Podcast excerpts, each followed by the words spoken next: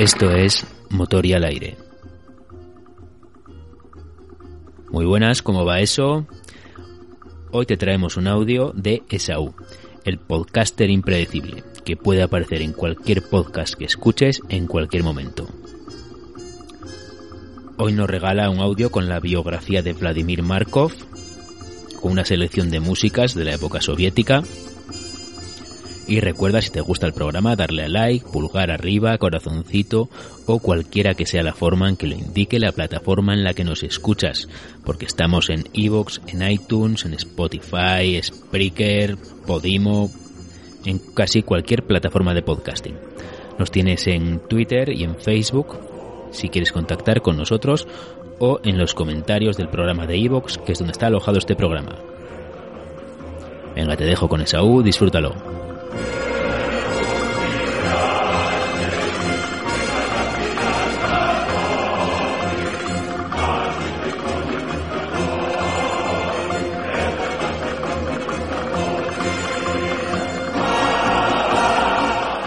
Memorias de la guerra de Vladimir Markov.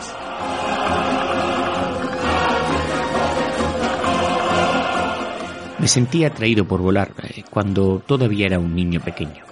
Cuando fui joven, participé en un grupo de modelismo y en un aeroclub. Los instructores del aeroclub eran como padres para nosotros. Su relación con nosotros era cálida y amistosa también. En el aeroclub nos equipaban con monos y botas. Incluso recibíamos el subsidio de comida, Boroshilov se llamaba.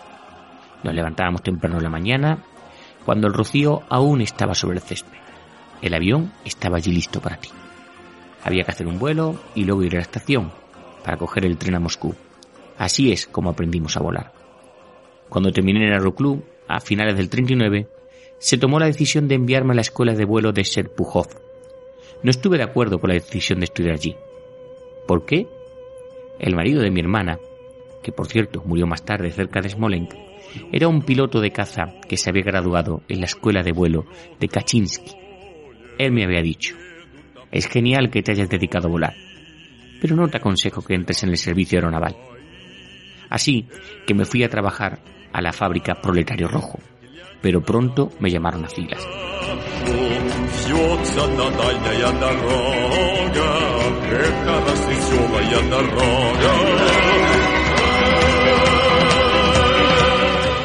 Terminamos en el aeródromo de Kliubechinsky, en las afueras de Novgorod. Al principio estábamos separados del resto, pero al final del mes habíamos completado el entrenamiento militar básico. Después de eso, los 36 fuimos convocados por el oficial al mando para discutir nuestro progreso. Entramos y nos dijeron, ahora forman parte de una espléndida división de aviación y sus deberes serán proteger el equipamiento de la Fuerza Aérea. En ese momento uno de nosotros se levantó y dijo, disculpe, pero me gradué en mi aeroclub y tengo un certificado que lo prueba. La verdad que de los 36, 34 tenían un certificado aprobado, pero aún así nos enviaron como centinelas.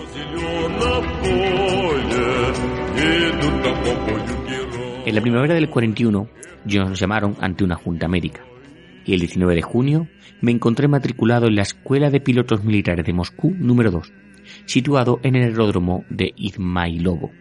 Nuestras tiendas ya estaban levantadas el cuartel general estaba a la vista e incluso había un comedor para pilotos. El 21 de junio nos fuimos a la cama, pero a la mañana siguiente nos sorprendió que no tocasen a Diana.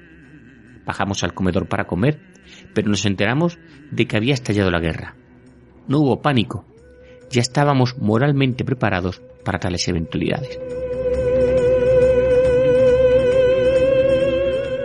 Empezaron a dividirnos en grupos apropiados. No quiero presumir, pero tuve una buena iniciación en el vuelo. Me asignaron al grupo transferido al aeródromo de Chertanovo. Me ascendieron a líder de vuelo. Y nuestra instructora, Lilia, que era una joven muy guapa, tenía un estricto código de conducta. En un mes comenzaron los primeros ataques aéreos a Moscú, pero nuestro entrenamiento continuaba. Un día estaba sentado en la cabina y Lilia se acercó a mí diciendo, Polodia, ¿en qué te gustaría servir? Cazas, Ok. Era el final de nuestro entrenamiento y los puestos estaban a la vista. Me enviaron a la estación de Pavlevsky para viajar a Krasnodar. Allí empezamos a volar los Polyarkov I-16. Cuando Rostov del Don se rindió en el verano del 42, cualquiera que en ese momento fuera un mal piloto fue transferido a las fuerzas terrestres y enviado al frente. Más tarde veríamos una columna de heridos, entre los que se podía ver a los que habían estado en nuestro curso. Los que permanecimos en el entrenamiento fuimos retirados de Krasnodar a las afueras de Saratov. Allí nos reentrenaron en Yaks y nos enviaron al octavo regimiento aéreo de reserva en Bagay Baraknov. Ahí tuve que probar el buen nombre del regimiento ante un comité de la Fuerza Aérea. La prueba consistía en hacer un circuito, pilotar campo a través, volar a ciegas y demostrar mi experiencia de vuelo en la zona de combate. A continuación se lanzaba un paracaídas que tenía objetivos y había que dispararle y realizar combate aéreo individual. Mi puntuación contra el paracaídas fue de 9 sobre 60, bastante bueno. Mis habilidades de vuelo fueron examinadas y se me dijo, ahora el presidente del comité dirigirá el vuelo. Debe volar en la zona de operaciones y demostrar sus habilidades de reconocimiento y llevar a cabo una búsqueda. Participe en un combate aéreo y evaluaremos su capacidad de combate. Ambos despegamos en Jack 1. Vi su avión y me puse en formación con él. Empezó a dar una vuelta de un lado a otro. Me cerré justo detrás de él y no me desprendí. Con un poco de irritación me dijo, bien, sigue el ritmo y aterriza conmigo. Después de esto me fui al frente.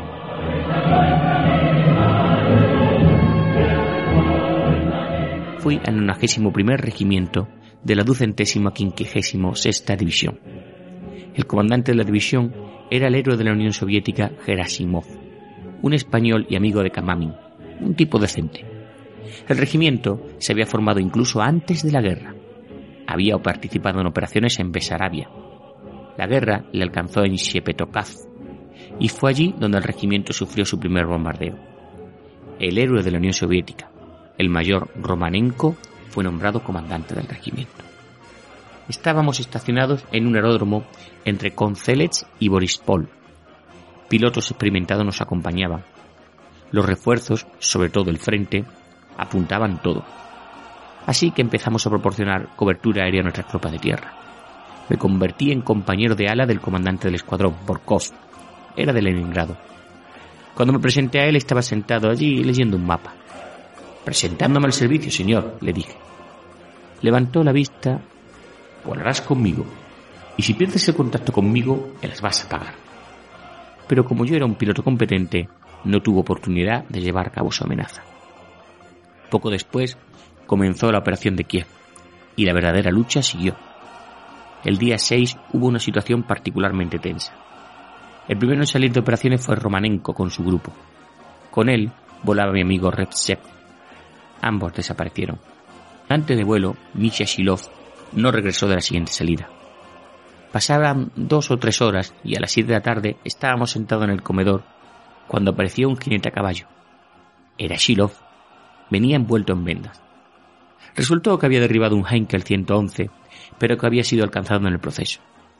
Después de realizar un aterrizaje forzoso, unos niños se le acercaron corriendo y le dijeron en ucraniano: Señor piloto, váyase de aquí. Hay alemanes por todas partes. Se lo llevaron en secreto a una mujer que le dio un vestido. Había, apenas había tenido tiempo de comer algo cuando alguien golpeó la puerta. Inmediatamente saltó a la estufa y se quedó muy quieto. Entraron algunos alemanes. Silov había decidido que si algo pasaba, empezaría a disparar y saltaría por la ventana. Los alemanes se extendieron por toda la habitación, dándoles miradas minuciosas. Vieron a Misha sentado en la estufa de espalda a ellos, pero su pelo era tan largo como el de una mujer. ¿Quién es esa? preguntaron. La dueña de la casa dijo que era una mujer que se quedaba allí sola. Iba a ver a su hermana y estaba de paso. Los alemanes se calmaron y preguntaron en un ruso bastante malo. ¿Tienes huevos o leche? Comieron algo y se fueron. Poco después de la pérdida de Romanenkov, Kovalev fue ascendido a comandante del regimiento. Era un verdadero piloto. ¿Qué pasó? En una ocasión volamos desde Kopaigoraya en una misión de reconocimiento y descubrimos unos pajares de un aspecto extraño. Estaban dispuestos a modo de tablero de ajedrez, no como suelen estar puestos en el campo. Descendimos un poco y luego llegamos a bajar más todavía. Descubrimos que eran tanques camuflados. En la base informamos de todo lo que habíamos visto. Los alemanes al parecer estaban preparando un contraataque. Poco después de este vuelo de reconocimiento, nuestro comandante le dijo a Neokov, Tú y Singakov vuelen a Zuliani, llénense de anticongelante y pónganse buen uniforme de invierno.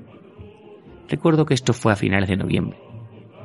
Despegamos, llegamos a Zuliani y acabamos de dispersarnos para aterrizar cuando recibimos el mensaje. Retírense, reúnense en tal y tal coordenada. Cubriréis a un grupo de Lushin. Sigan y yo salimos, él volando a mi derecha. En un momento dado perdí contacto con él en las nubes y comencé a buscar a su alrededor. Fui entonces cuando vi que mi eh, tiempo de combustible se estaba acabando. Así que era hora de aterrizar. Lo hice. Cuando llegué, Sigan estaba allí abajo y le pregunté, ¿dónde estabas? Justo ahí contigo. Así que no te diste cuenta de nada entonces. Casi te atrapan. Un Fokebun apareció justo a tu cola. Unos pocos metros más y te habría atrapado. Gracias, Vaniusha. Era todo lo que podía decir. No había visto nada en esas nubes. Había batallas de todo tipo en ese momento. Volábamos muchas misiones escoltando a Ilushin. El 23 de febrero perseguí a un pesca, un Peliatkov P-2. Era uno de nuestros aviones, pero los, los alemanes lo estaban volando sin marcas y sin sus estrellas. Pero no llegué a alcanzarlo. La temperatura de mi aceite era ya de 120 grados y el frente estaba cerca. Decidí romper y volver. En primavera nos enviaron a Kharkov para recoger algunos nuevos aviones Jack 9T. No tuvimos mucho tiempo para volarlos porque en el verano en Bagay Baranovka ya teníamos los Jack 3. Me dieron el primer modelo de producción para probarlo en vuelo. Sí, era una buena máquina. Pero el motor era lento. ¿Qué es lo que pasaba? Llamaron a uno de los pilotos de prueba de la, de la fábrica y me dijo, lo que pasa es que no sabes cómo volar. Bueno, entonces vuélalo tú. Se subió, despegó y desapareció en algún lugar. Entonces lo vimos venir hacia nosotros dejando un rastro de humo. Así que nos dijo, hay algo malo aquí. Tienes razón. El motor no está funcionando bien. Luego nos llegó un telegrama que decía que lo que Golovadji había adquirido los aviones para Jeremy. Sin duda, serían instalados un nuevo motor y estarían en perfecto estado de funcionamiento. Recibimos las nuevas máquinas el lunes 13 de junio.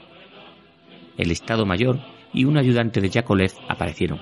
Querían tomarnos una foto. Todos nos dimos la vuelta, diciendo que era lunes y que lo que era más, que era 13. Muy mala suerte y una muy mala señal. Así que las fotos no fueron tomadas. Durante los dos primeros días de la operación del VOV, el tiempo era malo y estábamos eh, detenidos. Estábamos eh, de escambre en el tercer día. El comandante del regimiento, Kovalev, dirigiría el vuelo. La batalla que siguió no fue una broma. 22 de los nuestros contra 85 de los suyos, todos a entre una altitud entre 1500 a 1700 metros. La lucha continuó durante unos 40 minutos y luego se detuvo inesperadamente. En ese momento yo ya era un piloto experimentado. Miré a mi alrededor tratando de encontrar a Shilov, en el que momento era mi líder de vuelo. Acababa de ver su avión con el número 69. Estaba volando como apoyo al navegante del regimiento. Borkov y yo bajamos en un aeródromo vecino. El nuestro estaba demasiado lejos. Incluso después de haber sido reabastecido, Shilov todavía no había regresado. Dije, tiene que volver. Yo lo vi. Pero no podíamos esperarle más tiempo. Volvimos a nuestro aeródromo unos 90 minutos después. Todavía no había señales de Shilov. Un técnico sugirió. Sucede que ha tenido que hacer un aterrizaje forzoso. Más tarde descubrimos que había cruzado la línea del frente y que había estado bajo fuego antiaéreo. Recibió un impacto directo y su motor se detuvo. Pensó que estaba en una zona de primera línea, así que decidió aterrizar. Bajó su tren de aterrizaje, dejó su avión y corrió hasta que se detuvo. Saltó pero todos los que habían a su alrededor eran alemanes. Fue capturado. Esto fue una gran fuente de preocupación para nosotros. En ese momento me convertí en líder de vuelo en lugar de Shiloh. Entonces la operación del VOV llegó a su fin y nos trasladamos a Trostianets. Allí derribé un 109. Al principio nos habíamos acercado de frente, uno contra el otro, pero al final hice un giro de 180 grados detrás de él y conseguí derribarlo.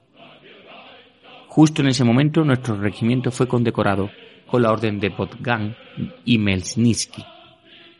Durante todo un mes probamos nuestro Jack 3 en condiciones de primera línea. En cada salida escribíamos un informe sobre el comportamiento de la máquina. Y resultó que había una serie de defectos de diseño.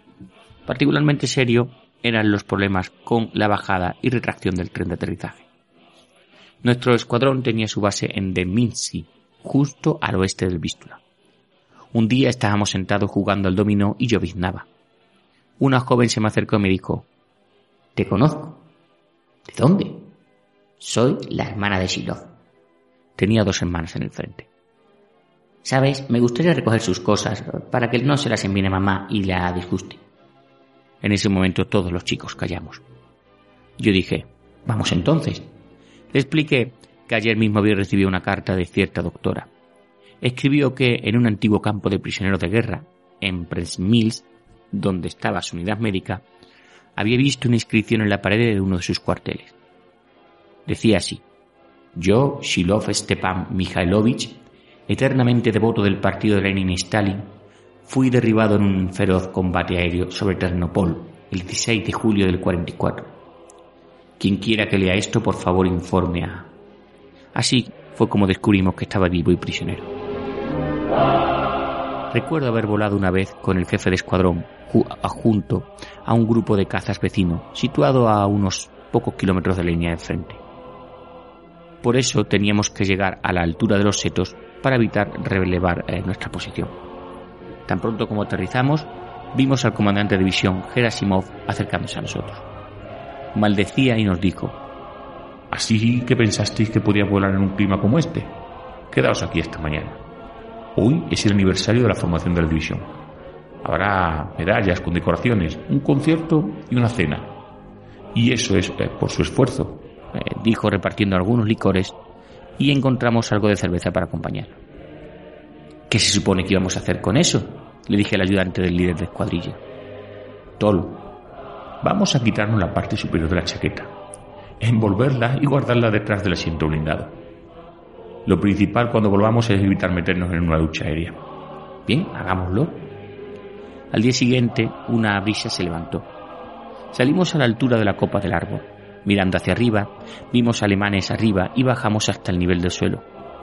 Pero eh, había una manada de algo allí, y llegué a enganchar un poco de lana en mi cola. Aterrizamos de nuevo en Heshov. Me senté, pero Tolia dijo, no podía aterrizar, mis instrumentos estaban todos locos. Dio la vuelta para un segundo acercamiento y lo logró esta vez. El comandante nos vio. Prepárense, ladraba. Estaba tan enojado. Inmediatamente nos abotonamos la chaqueta. Siguió adelante. ¿Por qué no volvieron ayer? Gerasimov no nos dejaba volar con este tiempo. Bueno, habréis traído algo con vosotros, espero. Por supuesto. Vamos, fuera de aquí. En enero del 45 éramos parte de la provisión de cobertura aérea para las tropas que luchaban por Cracovia. El día 20 completamos cinco o seis salidas en un día y al anochecer llegamos al aeródromo de Cracovia. El aeródromo había sido minado y tuvimos que aterrizar eh, a la derecha de la pista de aterrizaje. Los Lavoskin aterrizaban de frente. Todos bajaron lo mejor que pudieron. La ciudad estaba en llamas. Fuimos alojados en un edificio de cinco pisos y alrededor de las 10 horas 11 en punto regresábamos al aeródromo para una cena. El comandante no estaba allí. Se había quedado en la base anterior. Su ayudante nos hizo sentarnos alrededor de una mesa con forma de U para hacer el informe.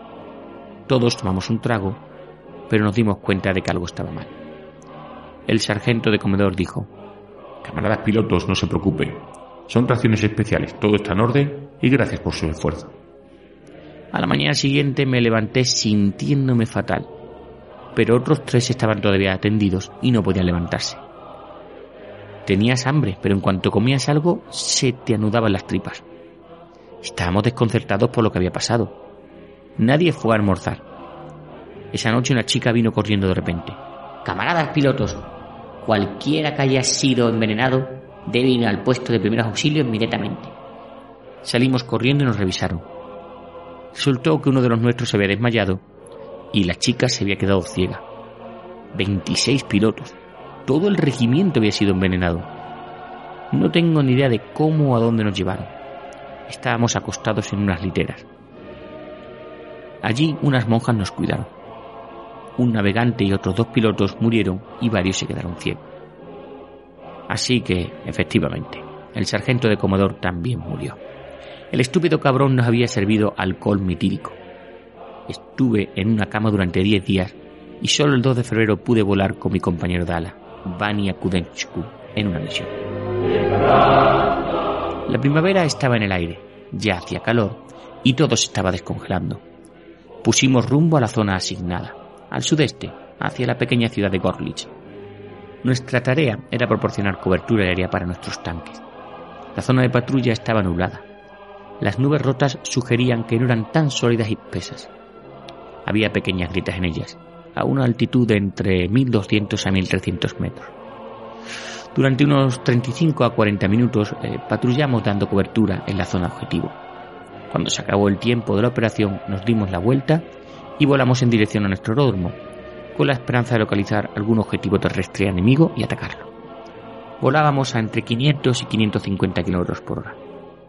Parecía que todo estaba tranquilo, así que le dije a mi compañero, Basia, encontremos algo para atacar.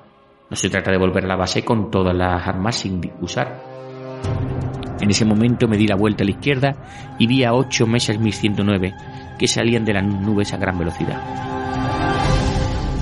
Instantáneamente le grité a mi compañero de ala. Basia, ocho de ellos se acercan a nuestra cola. Los pensamientos pasaron por mi mente. Con poco combustible, obviamente, nos habían estado acechando.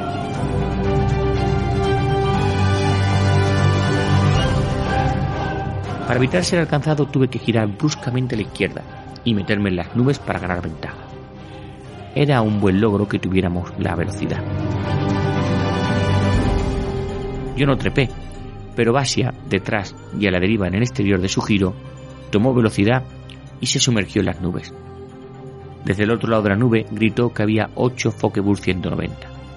Su plan era claro, con nuestro combustible a punto de agotarse, obligarnos a subir alto y luego derribarnos, o al menos obligarnos a estrellarnos por falta de combustible. Hice un giro en U en las nubes, volé un poco más adelante y piqué bajo las nubes. Vi, volando en línea hacia atrás, dos pares de Messerschmitt 1109. El líder de una de las parejas me vio. Se deslizó hacia las nubes, pero me las arreglé para evitar al líder de la segunda pareja, con una ráfaga de fuego desde las nubes. Luego lo puse en mi mira y le lancé varias ráfagas más.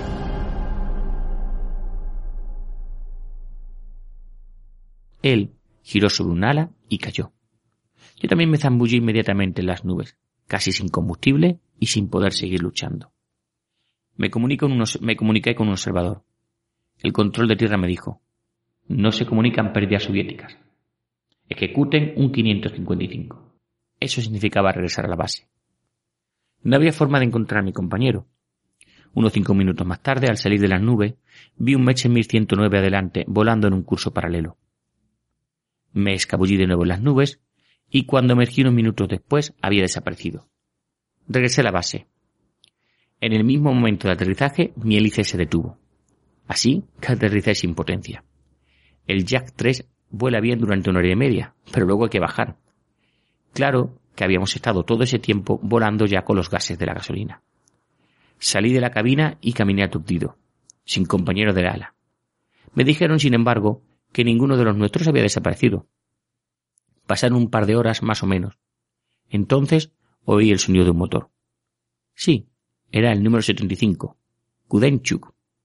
Tan pronto como aterrizó, su tren de aterrizaje cedió. Está bien, pensé, podemos arreglarlo, no hay problema. Resultó que había aterrizado en. Había repostado, pero nadie se había dado cuenta de que su avión estaba agujereado. Tuvimos suerte en esa ocasión, mucha suerte. El 31 de marzo volamos para atacar el aeródromo de Ratispov. El grupo estaba liderado por el comandante del regimiento Kovalev. Allí nos metimos en una lucha aérea. De repente me encontré en la cola de un par de Focke-Wulf 190. Mi compañero de ala, Gena Smirnov, rechazó un ataque contra mí de otro par y me dio la oportunidad de atacar a los Focke-Wulf 190. Derribé a uno, pero mientras perseguía a mi compañero, la artillería antiaérea alemana comenzó a atacarme. Sentí que me habían alcanzado. El avión comenzó a vibrar. Estaba cubierto de nubes y niebla. En tales circunstancias es imposible buscar a mi grupo. Gene y yo nos retiramos de la acción y nos pusimos en rumbo cero, contando con encontrar una carretera principal. Ante nosotros en la Levina, un par de meses en mi 109 seguían un curso paralelo hacia su propio aeródromo. No podía adelantarlos porque mi máquina estaba vibrando y no podía aumentar la velocidad. Le dije a Jena, ataca si puedes, Estaré justo detrás de ti. Los alemanes parecían no vernos. Jena giró ligeramente a la derecha y atacó. Yo lo seguí un poco más atrás. Consiguió uno, pero el segundo 109 entró rápidamente en las nubes cuando vio el ataque.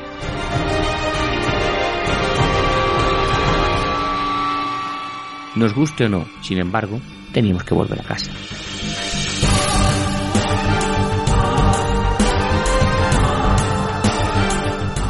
El techo de nubes se mantenía a 300 o 400 metros.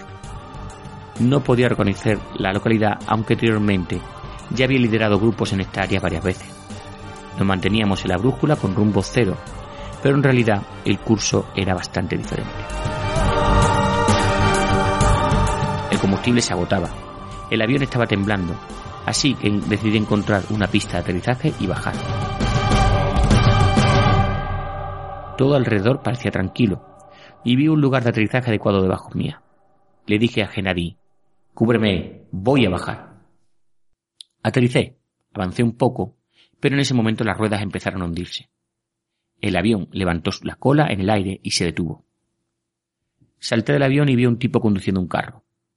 Corrí hacia él sacando mi pistola. Al verme dijo en un ruso bastante malo, soy polaco. Le pregunté en qué territorio me encontraba y cuál era el aeródromo más cercano. Me contestó que era territorio polaco, ahora en manos rusas, pero que la primera línea estaba a unos 10 o 15 kilómetros, agitando por cierto los brazos en esa dirección.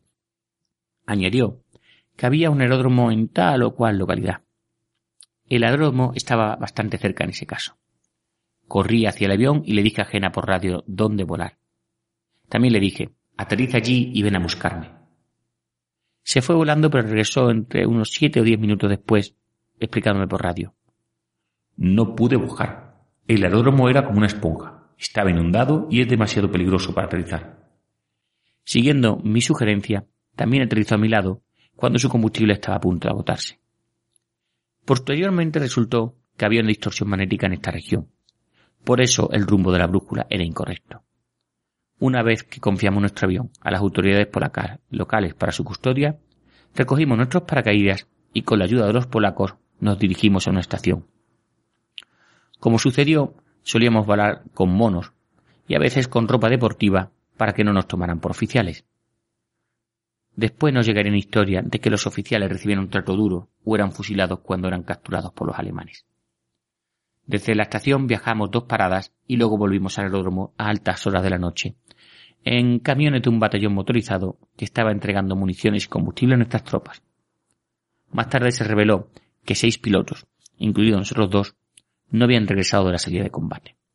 El comandante del regimiento estaba contento con nuestro regreso, especialmente porque nuestros aviones estaban todavía intactos. Un equipo de mecánicos voló al lugar de nuestro aterrizaje forzoso. Arreglaron mi avión, lo reabastecieron de combustible y llevaron de vuelta a ambos al aeródromo.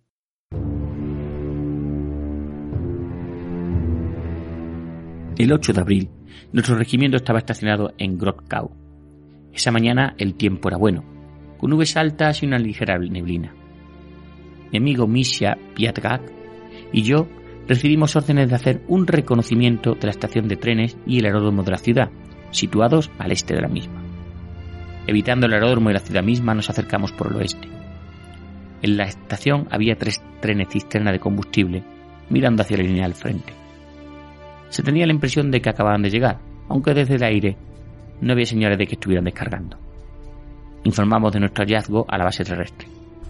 Inmediatamente recibimos órdenes de hacer dos recorridos ficticios para averiguar si los alemanes tenían baterías antiaéreas. Hicimos lo que nos ordenaron e informamos que no nos habían disparado. Al parecer los alemanes no deseaban que los eh, encontrásemos. Bordeamos la ciudad y establecimos un curso hacia el noroeste. Volamos en dirección a nuestro campo de aviación. Mientras volábamos aplicábamos la maniobra de las tijeras, ganando velocidad para mantenernos lo más bajo posible y evitar el fuego de tierra. Al pasar por encima de un aeródromo vimos un par de meses 1109 que acababan de despegar. Estábamos en una posición favorable para atacar sin necesidad de desplegar.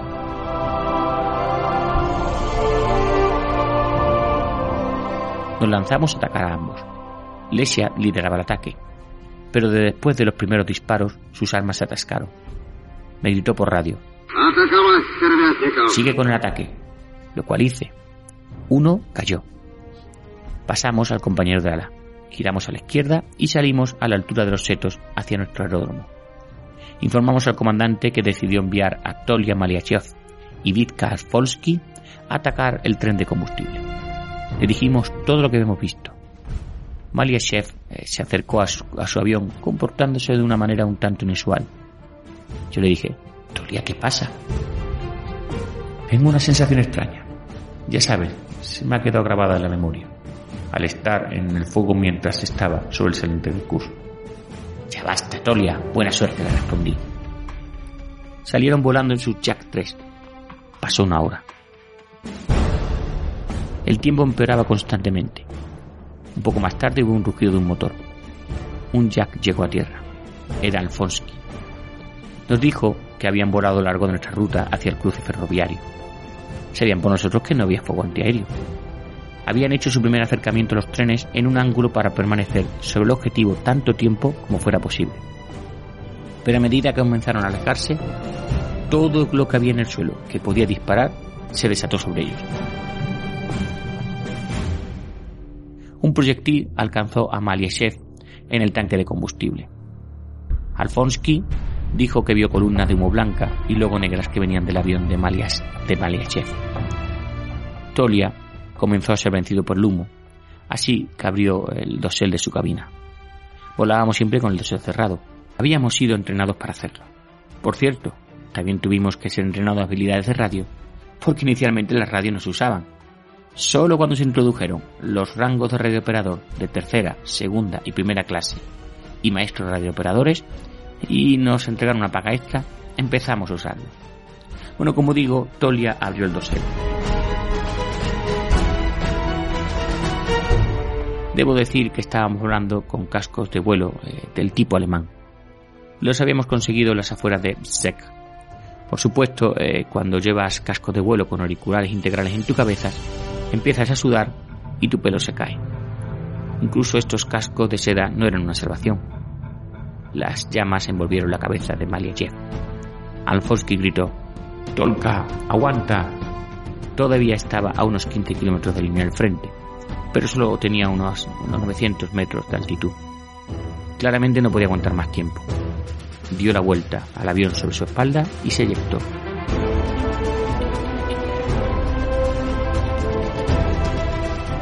Fue capturado, pero regresaría al regimiento el 13 de mayo. Breslau fue tomado el 7 de mayo. Permanecimos en la plantilla de combate durante todos los vuelos. Los aviones se mantenían apoyados en caballetes a lo largo de la pista de aterrizaje. Estaba de servicio conmigo Lesia Piatak, Yuda Danilov y Gena Smirnov. Se acercaba la hora del almuerzo. El tiempo estaba despejado y soleado, condiciones reales de primavera. De repente vimos media docena de meses Mi 109 volando descaradamente hacia nosotros, a lo largo de la pista de aterrizaje a una altitud de 1500 metros.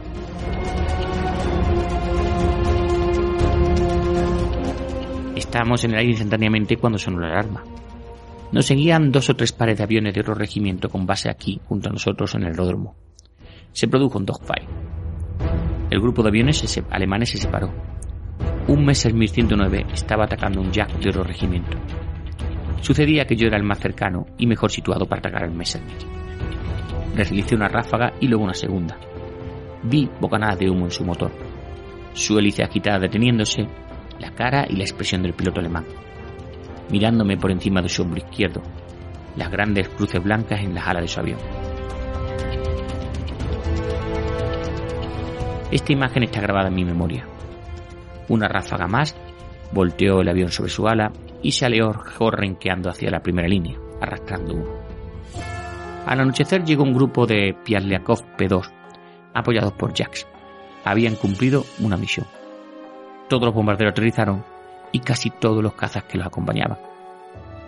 Solo un Jack estaba en su tercer acercamiento y bajó su aterrizaje a la manera de cualquier libro y manual de texto.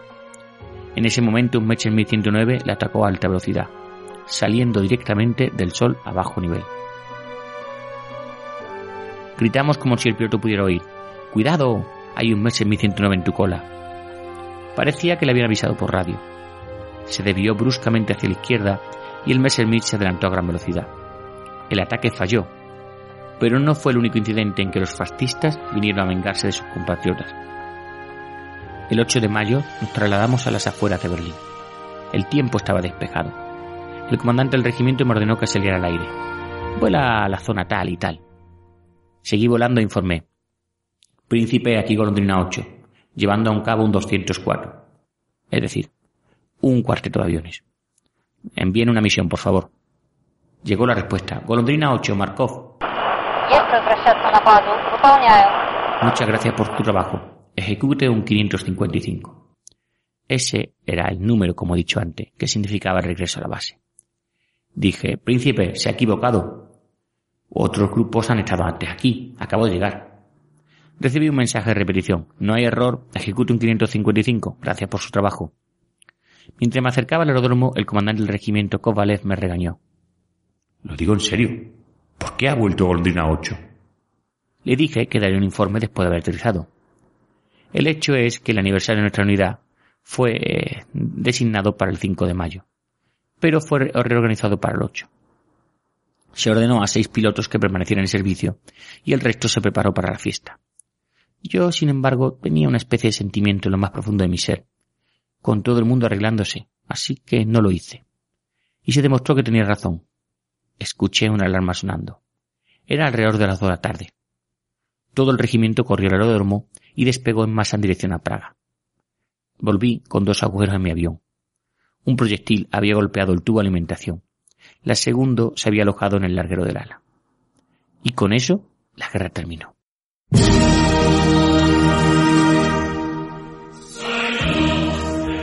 En total había volado 139 misiones de combate y había derribado seis aviones enemigos. Estas memorias pertenecen a la web Recuerdos que está realizando por parte del gobierno ruso e instituciones rusas entrevistas a más de 2.400 participantes de la Segunda Guerra Mundial. He tomado una de las muchas entrevistas que se han hecho a pilotos de guerra, no porque sea importante, no porque hiciera cosas excepcionales, simplemente porque estuvo allí. Vladimir Markov Espero que hayáis podido perdonar cualquier error a la hora de referirme a terminología aérea, pero la página web está en ruso y bueno, con los traductores he hecho lo que he podido. Espero que os haya interesado y hasta otra.